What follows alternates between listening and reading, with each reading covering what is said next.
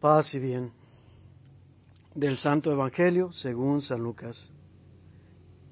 En aquel tiempo Jesús dijo a la multitud, Cuando ustedes ven que una nube se va levantando por el poniente, enseguida dicen que va a llover y en efecto llueve.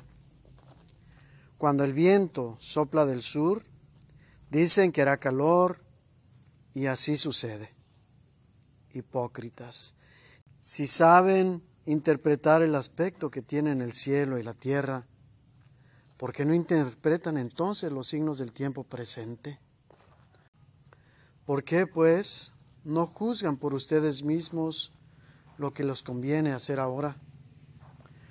Cuando vayas con tu adversario a presentarte ante la autoridad, haz todo lo posible por llegar a un acuerdo con él en el camino para que no te lleve ante el juez.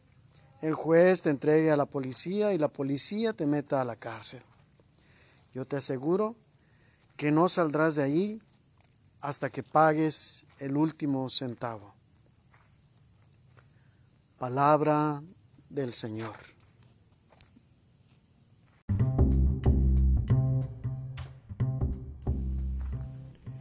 Con la evolución de las ciencias, tanto experimentales como filosóficas y todas sus ramificaciones, cambia también no solo el pensamiento del hombre, sino los usos y las costumbres. En nuestro tiempo se habla mucho de que se acortaron las distancias, pero la gente ya no tiene contacto, se han conocido frente a frente o cara a cara. De hecho, muchos de los nuevos matrimonios a través de los medios electrónicos específicamente las redes sociales, algunos anticipadamente por correo electrónico. Y no podemos decir que no es un amor verdadero. Si valoramos a aquellos que se conocen primero por comunicación y no físicamente, ¿por qué no vamos a valorar a Dios a quien no podemos ver? ¿Por qué no vamos a valorar nuestra fe, ¿por qué no vamos a amar a Dios que sabemos que está con nosotros, pero que no lo podemos ver? Aunque sí lo podemos tocar, pero no muchos. Lo tocamos cuando tenemos corporalmente contacto con Él a través de la Eucaristía. En Jesús que se nos da como banquete. Verdaderamente tenemos ese contacto corporal con Él. ¿Por qué nos es tan difícil en este tiempo en que creemos en el amor que nace en la distancia primero y después se da la cercanía corporal, física? Es algo semejante lo que explica Jesús en este pasaje hace más de dos mil años. Si saben interpretar los signos de los tiempos. ¿Cómo es posible que no sepan leer los signos del cielo, los signos de la fe? Esto lo dice Jesús, complementando, complementando con esa exclamación, hipócritas no porque sea verdad que conocen los signos de los tiempos, sino los signos espirituales. Porque a quienes dirige este mensaje son personas verdaderamente estudiosas de los signos de la fe. Él sabe que es como se las gastan para ponerle trampas. Por eso les llama hipócritas, porque sabe perfectamente que ellos comprenden y saben interpretar que los signos que él hacía no los podía hacer nadie más.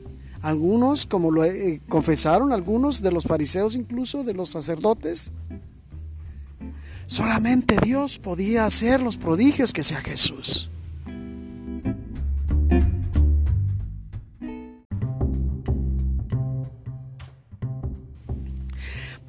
Se resistían a aceptarlo siquiera como el ungido, como el Mesías. por la misma resistencia que tenemos ahora en nuestros tiempos para aceptar a Dios. Queremos a un Dios a nuestra imagen y semejanza. Cuando es a la inversa, Dios nos creó a su imagen y semejanza. Y es necesario cambiar el sentido de nuestra forma de entender y de comprender. ¿Por qué no decirlo de interpretar las cosas? ¿Por qué decimos Jesús encarnó y tomó la misma apariencia física que nosotros? ¿Acaso no nos quedó claro que nos hizo a su imagen y semejanza? Ciertamente se refiere específicamente a la vivencia en comunidad, como lo hace la Trinidad, que se manifiesta perpetua y eternamente ese amor de Dios al Padre a través del Espíritu Santo y a la inversa. ¿Por qué no cambiar la visión y reconocer que Cristo no se hizo nuestra imagen y semejanza. Cristo no tomó nuestra naturaleza física, nuestra apariencia, sino que nosotros ya anticipadamente habíamos tomado su apariencia. Él simplemente se mostró cuál es y podemos comprender con su vivencia entre nosotros que verdaderamente Dios nos hizo a su imagen y semejanza. Él se anticipa a todas las cosas. Se anticipa en la sabiduría, pero también se anticipa en la fe. ¿Por qué no confiar en Él? ¿Por qué no creer en Él? ¿Por qué no amarlo?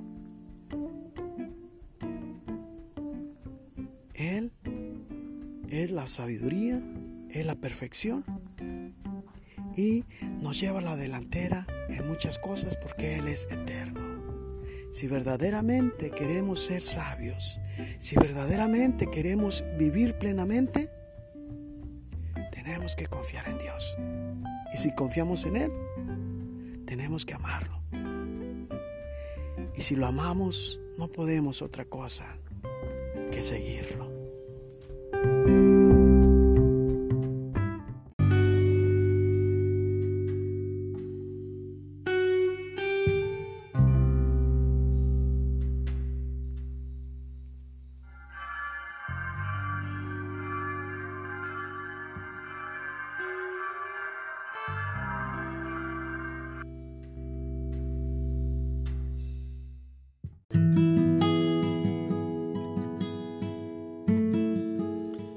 Tarde te amé, criatura tan antigua y tan nueva. Tarde te amé. Y tú vivías dentro de mí y yo estando fuera te buscaba. Y imperfecto, imperfecto como era, me lanzaba tras las cosas bellas que creaste. Tú eres origen, tú eres verdad. Lo primordial no es la criatura, sino el creador. Te amo.